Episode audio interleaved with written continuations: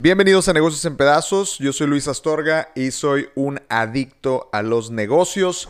Hoy es 28 de julio del 2020, ya es martes. Eh, a ustedes no se les hizo como que el lunes se fue muy muy rápido, a mí sí. Eh, esperemos que la semana desacelere un poquito, que no vaya tan rápido. Pues bueno, vamos a empezar con las noticias más importantes de los negocios del día de hoy. Y voy a comenzar hablando de Bimbo. Eh, las ventas de Bimbo subieron en todos sus mercados, curiosamente menos en México.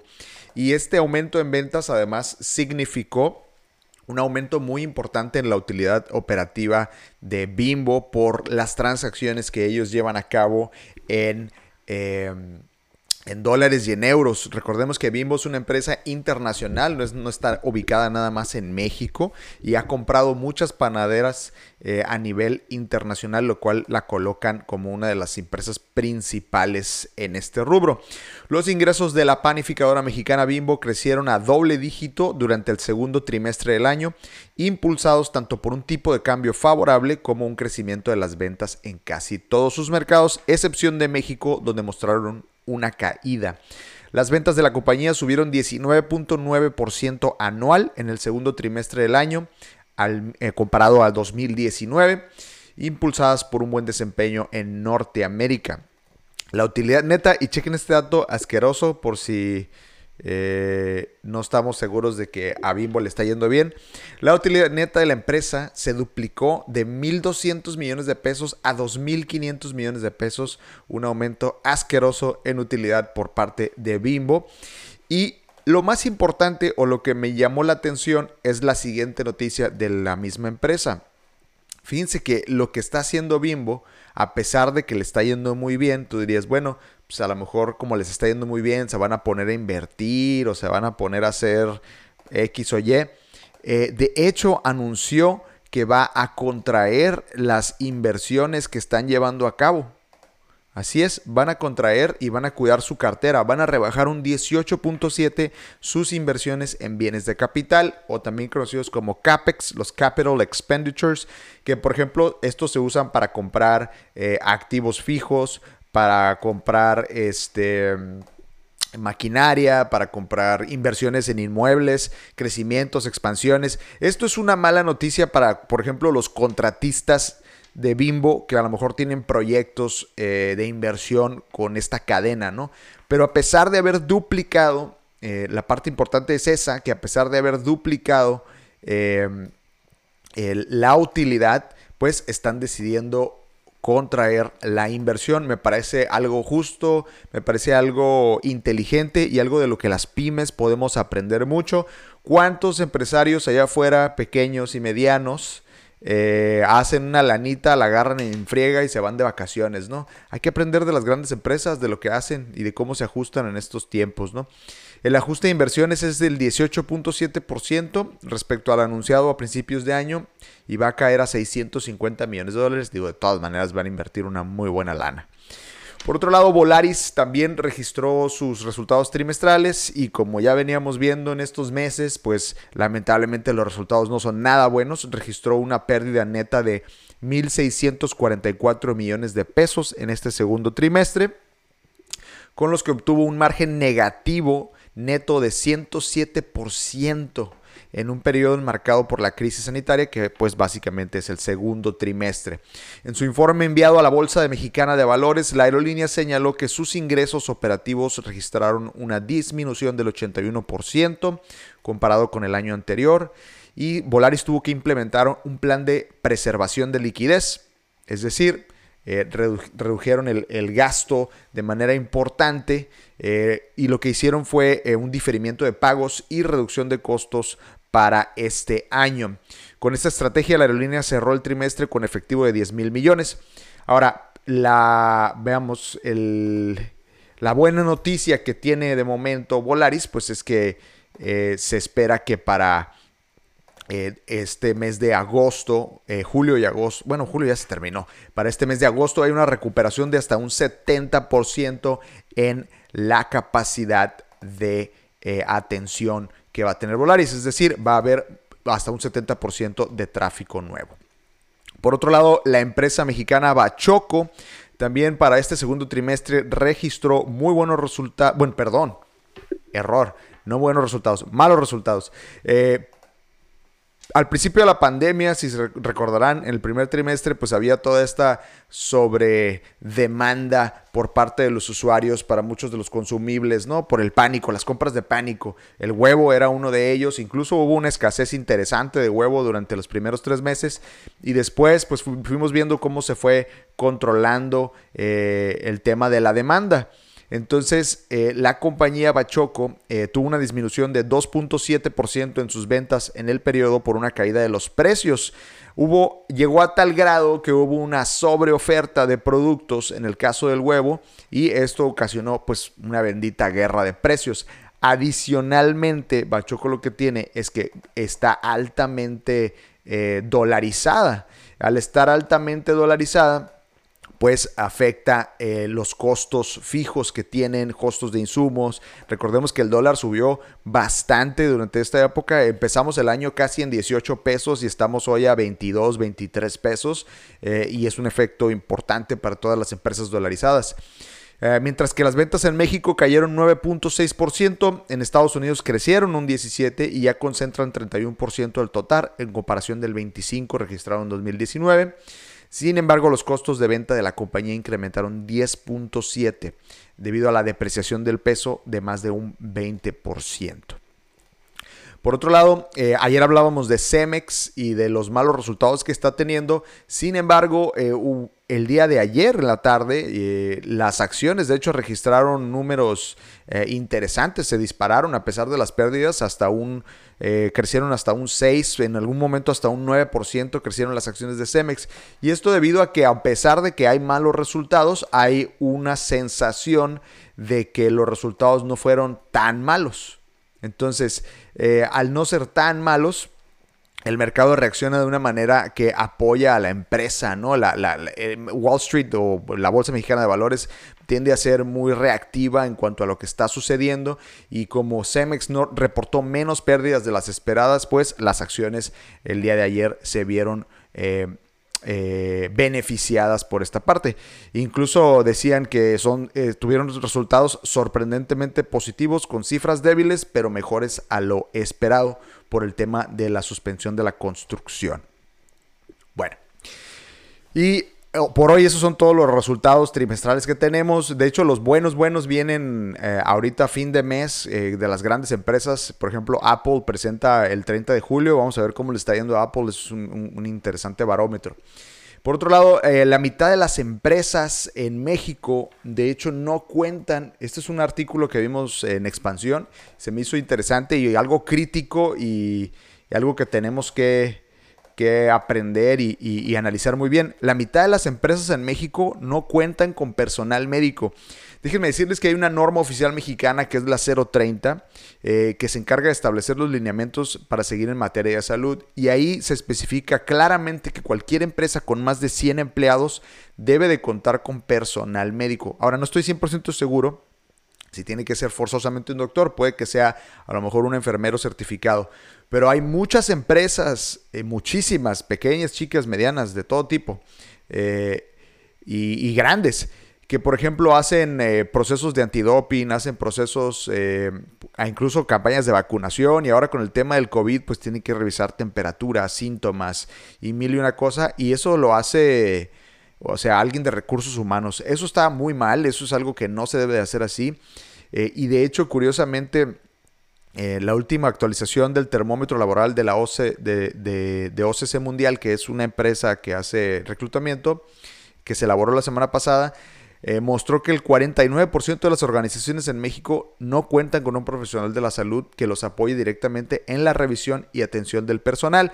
Incluso recuerden que cuando un empleado se siente mal, la empresa debe de poderle dar ah, cierto nivel de atención básica para determinar si el empleado está apto para continuar y así evitar los accidentes de trabajo.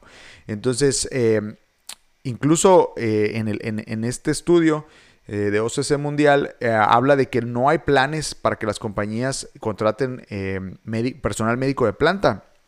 39% de las empresas no llevarán a cabo ninguna acción, otro 29% van a capacitar nada más a la gente de recursos humanos con el fin de que guíe al resto de los colaboradores. Si ustedes tienen una pyme o una empresa de ya cierto tamaño, como bien lo dice la NOM, de 100 empleados para arriba, tienen que considerar tener de planta este tipo de empleados. Y otro gran problema que no lo menciona aquí, que estoy seguro que es un problema también por el que pues un doctor no se va a ir a trabajar a una empresa, es que queremos pagarle a los médicos como si fueran un operador de maquiladora. Y pues, vamos, esta es una persona que estudió añales la carrera de medicina. Eh, créanme que tenemos que ofrecer salarios competitivos para este tipo de personal. No podemos esperar que lo hagan por centavos, ¿no? Además, nos conviene, o sea, protegen a nuestros empleados. imagínense ¿Cuántos casos no hay de, que se esparció un virus o este virus que estamos viviendo por una mala atención médica dentro de un espacio confinado como es una empresa? ¿no? Bueno, cambiando de tema, eh, hay una, si ustedes no saben, el día de mañana eh, va a haber una comparecencia ante el Congreso de los Estados Unidos por parte de las grandes compañías. Eh, de hecho, pues creo que Jeff Bezos es la primera vez que va a comparecer eh, y además pues va a estar Mark Zuckerberg y todos los grandes, grandes consorcios. Mañana es como la noticia del día, va a haber cobertura seguramente en todos los noticieros, sobre todo estadounidenses, y el Congreso está cuestionando a estas grandes empresas por los temas de antimonopolios, y prácticas que están teniendo, además de seguridad de la información. Hoy eh, sale un artículo muy interesante donde habla de que las grandes compañías como estas, como Amazon, como Apple, como Alphabet, que es Google, y como Facebook y Microsoft, este año han hecho el mayor número de compras o compras similares a lo que ha sido 2015. Es decir, a pesar del coronavirus, a pesar de la pandemia, todas estas empresas están comprando y comprando y comprando empresas pequeñas. Y esto es un foco de alarma, es un foco rojo para los reguladores y debe ser un foco rojo para nosotros como consumidores eh, porque son prácticas que eh, son altamente capitalistas y está bien, pero que han estado forjando, ahora sí que poco a poco los nuevos monopolios, ¿no? Los nuevos monopolios, los nuevos consorcios. Para, para muestra un ejemplo muy claro, y aquí lo tengo, Instagram, Facebook, de cómo Facebook en su momento compró a Instagram, ¿no? Y a pesar de que mucha gente, los que están pro Instagram y pro o pro Facebook y no le gusta una plataforma con la otra, sin querer ahora forman parte del mismo ecosistema.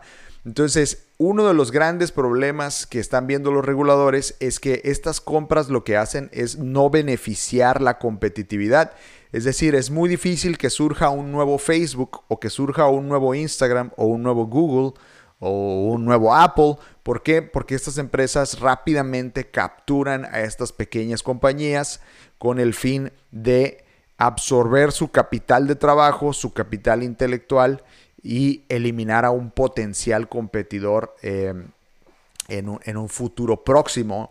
Tan solo este año, por ejemplo, recordemos que Facebook compró una empresa que se llama Giphy, que es la que famosamente crea los GIFs, estos que estos eh, imágenes en movimiento que compartimos en redes sociales, en WhatsApp, en todo ese tipo de cosas, por 400 millones de dólares. Y aunque pudiera sonar como una compra extraña, ¿no? Porque ¿qué vas a hacer con una empresa que hace GIFs? Lo que hace es limitar a los creadores de contenido o a los creadores de plataformas para utilizar los GIFs. Por ejemplo, utilizar una, otra, otro Facebook otro tipo de WhatsApp nuevo y que no tenga la posibilidad yo de compartir un GIF pudiera ser eh, un criterio de decisión para usar o no utilizar esta plataforma, ¿no? Y esto es a lo que se atienen, a lo, que están cuestionando los reguladores en Estados Unidos. Otra compra interesante, por ejemplo, Amazon compró una empresa que se llama Sox o Sux, Z-O-O-X, que genera, que ha estado invirtiendo en el tema de autos autónomos, vehículos autónomos, que son, hay una carrera muy, muy, muy competida ahorita entre entre Tesla, entre Google, entre muchas, muchas empresas queriendo crear el primer auto autónomo. Bueno, Amazon pagó aproximadamente un billón de dólares por Sux y dirán, bueno, Sux no se iba a volver un competidor de Amazon. Pero lo que hace Amazon con esto es evitar que un competidor de Amazon compre a una de las empresas más avanzadas en autos autónomos, en vehículos autónomos, y de tal manera que de esta manera ellos son dueños ahora de una tecnología que va a ser importante en el futuro. ¿no? Tan solo este año han comprado alrededor de 20, entre estos consorcios se han comprado 27 startups y es el mismo nivel de compra que hubo en 2015. Otra cosa que pasa es que eh, muchas de las prácticas que llevan a cabo estas empresas es si no te compro, pues te puedo copiar y si te copio, te destruyo, ¿no? Y ese fue el gran caso, el caso más sonado que ha pasado en eso fue el caso de Snapchat, cuando Facebook trató de comprar Snapchat por, porque Snapchat es famoso por las historias o el estilo de, de navegación tipo historias. Al negarse lo que hizo Instagram fue copiarlo. Y hay una noticia ligada a esto, de hecho, que es eh, TikTok y que lo hemos estado hablando aquí desde hace unos días. Eh, el gobierno de los Estados Unidos pues está en una época de querer eh, prohibir a TikTok y lo que está haciendo Facebook o en este caso Instagram, pues son la misma empresa, es empezar a crear una función que va a lanzar el mes que entra que se llama Reels. R-E-E-L-S. Reels tiene el propósito de básicamente hacer exactamente lo que puedes hacer en TikTok, hacerlo en Facebook. Y en, Instagram. El mismo tipo de historias con funciones de edición muy similares, usar música en tus videos y demás. Y de hecho, esta otra noticia lo que dice es que eh, Facebook ha estado billeteando de manera impresionante a muchos de los creadores de contenido más populares de TikTok, ofreciendo cantidades incluso por los cientos de miles de dólares para que se migren a Reels y empiecen a crear contenido. Estamos probablemente a punto de ver lo mismo que sucedió con Snapchat que le suceda a TikTok. Y que estos creadores de contenido terminen migrando a Facebook y en, si dentro de la mezcla aparte le agregas que el gobierno de Estados Unidos quiere prohibir a TikTok, pues cada vez se vuelve más real la posibilidad de que desaparezca esa, esa plataforma de aquí o sea absorbida. El problema es que, que, tienen ahorita es que no podrían en sí comprar a TikTok estando en este, en este tema de de que el Congreso está cuestionando las prácticas monopólicas, porque si tú le permites a Facebook comprar a TikTok, pues olvídate, ¿no? O sea, son otros 4 millones de usuarios o no sé cuántos millonazos de, usuarios que tiene TikTok, ¿no? Entonces haces nada más al monstruo, a la hidra le pones otra cabeza más, ¿no? Y se vuelve haciendo, se, se, se, se vuelve a hacer más, más y más, más grande, ¿no? Y otra noticia que está también ligada a este tema eh, de, del antimonopolios y por qué el gobierno estadounidense está tratando de buscar cómo regular a estas empresas. Hay un artículo muy extenso, se los voy a publicar en un post más tarde, pero muy, muy extenso. De hecho, no lo he terminado, y eh, consumí lo poco que pude, pero me lo voy a echar todo porque vale la pena que se llama Sorpresa, es Google. El artículo está en inglés, Surprise, it's Google. Y como Google eh, se hizo un estudio, esta, esta, eh, esta publicación hizo un estudio donde demostró que la mayoría o más, de la, más del 40 al 50% de los resultados que tú ves en Google cuando haces una búsqueda utilizándolos, te da como resultado puras empresas o puros resultados ligados a Google. Es decir, si tú buscas, y digo, ya estamos tan acostumbrados a esto que no lo vemos, ¿eh? O sea, ya en nuestro subconsciente creemos que es por default y que es normal que Google nos dé un resultado de Google. Les voy a dar un ejemplo y ellos lo ponen ahí. Si yo quiero traducir una palabra y pongo, eh, tradúceme vaso, ¿no? En inglés, el primer resultado que me da es un resultado de Google Translate. Si yo pido que me dé eh, qué significa eh, una palabra, me da primero un resultado de Google Dictionary. Si yo pido que me dé un resultado para conocer qué es, cuáles son los síntomas de una enfermedad, me da algo directo de Google Answers.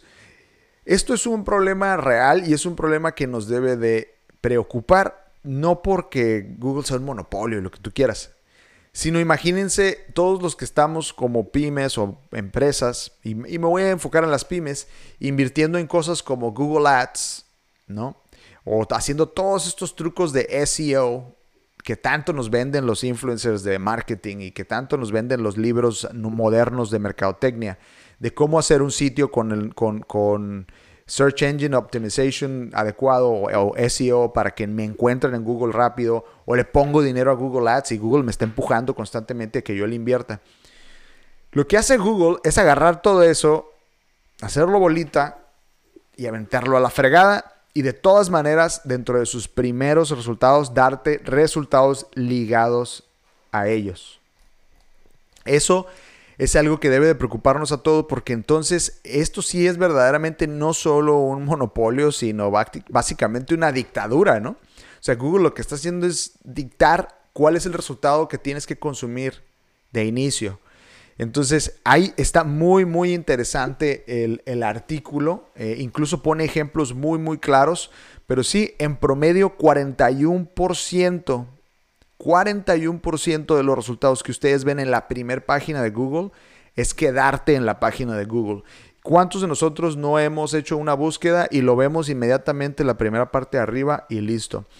Y, esto resuena porque hacen referencia a que cuando eh, uno de los cofundadores de Google, Larry Page, en 2004 dijo, usó una frase que se hizo famosa que era, We want to get you out of Google and to the right place as fast as possible. Queremos sacarte de Google y llevarte al lugar adecuado lo más rápido posible. Ese era el objetivo, esa era la misión de Google al inicio y el día de hoy parece ser todo lo contrario, ¿no? Quieren mantenerte en Google. Por aquí me dice Víctor Lizárraga en Facebook que son 500 millones de usuarios en TikTok. Entonces, no creo que vaya a poder Facebook comprar este, a TikTok. No creo que lo vayan a permitir los reguladores. Y parece que la estrategia de TikTok de haber contratado a un ex director de alto nivel de Disney no le está funcionando mucho, ¿no? Entonces, eh, vamos a ver. Va a estar muy interesante ver mañana eh, estos. Eh, toda este, esta dinámica que va a haber con el Congreso y los altos ejecutivos, pues básicamente los ejecutivos más altos, ¿no? Mark Zuckerberg, Jeff Bezos, con el Congreso y todo este tema antimonopolio. Eh, yo creo que me lo voy a quemar todo mañana para que el jueves platiquemos aquí a, detalle de qué, de qué es lo que se dijo ahí, ¿no? Y pues bueno, por último, para terminar con una noticia curiosa, mercadológica, extraña y cerrar este bonito episodio de hoy, eh, no sé si se dieron cuenta, pero Burger King eh, adelantó la Navidad. al parecer, Burger King tiene esta idea de que nos vamos a olvidar del coronavirus si nos podemos saber cosas de Navidad y cambiaron todas sus redes sociales y traen esta toda esta dinámica de marketing viral con videos, imágenes y demás de que ya es Navidad para que nos sintamos más este cálidos y con esperanza en este fin de en este fin de en este cual fin, en este medio año, ¿no? La verdad es que no se me hace muy buena idea. Imagínense la Navidad las relaciones con ir a ver a la familia, comer algo rico, pasarle en grupo, a gusto, abrazos no balazos. Y no lo podemos hacer. Entonces, no sé, Burger King. Creo que en esta sí te equivocaste. Sí te equivocaste, gacho. Pues bueno, eso es todo por hoy en Negocios en Pedazos. Muchas gracias a todos los que nos siguieron aquí en vivo en Facebook, en Instagram. Recuerden que me encuentran en, en todas las redes, bueno, no, en, Facebook y en Instagram como Negocios en Pedazos. En Twitter estoy como N Pedazos, TikTok Mientras nos dejen seguir usándolo, estoy como Luis en pedazos. Y al finalizar el episodio completo y todos los episodios que hemos venido haciendo, eh, los tenemos en Spotify, Apple Podcasts, eh, todo lo que termine con cast. Si no tienen ninguna membresía de, de, algún tipo de servicio de podcast o no quieren bajar una aplicación, si ustedes se meten a Anchor, se escribe Anchor, a n c h o rcom y buscan a negocios en pedazos, ahí los pueden escuchar, ¿eh? sin tener que bajar absolutamente nada, mientras se toman su cafecito mañanero o en la tarde. Eh, espero que la info les sirva. Eh, y nos vemos mañana a la misma hora, 8 de la mañana. mañana quiero platicarles de un artículo bien interesante que vi. No lo quise hacer hoy porque me lo quiero quemar este, así a detalle y, hacer algunas notas de unas ideas que tengo de cómo hace falta mucho para que los atletas se profesionalicen y salgan adelante. Los atletas tienen que entender que son una institución, son una empresa, son una pyme por sí mismos. Y salió un artículo muy interesante el día de hoy sobre eso, eh, que curiosamente está ligado con un proyecto que estoy llevando a cabo eh, actualmente. Pues bueno, eso es todo por el día de hoy. Esto fue Negocios en Pedazos. Yo soy Luis Astorga y aquí somos adictos a los negocios. Nos vemos el día de mañana, gente. Que tengan un excelente martes.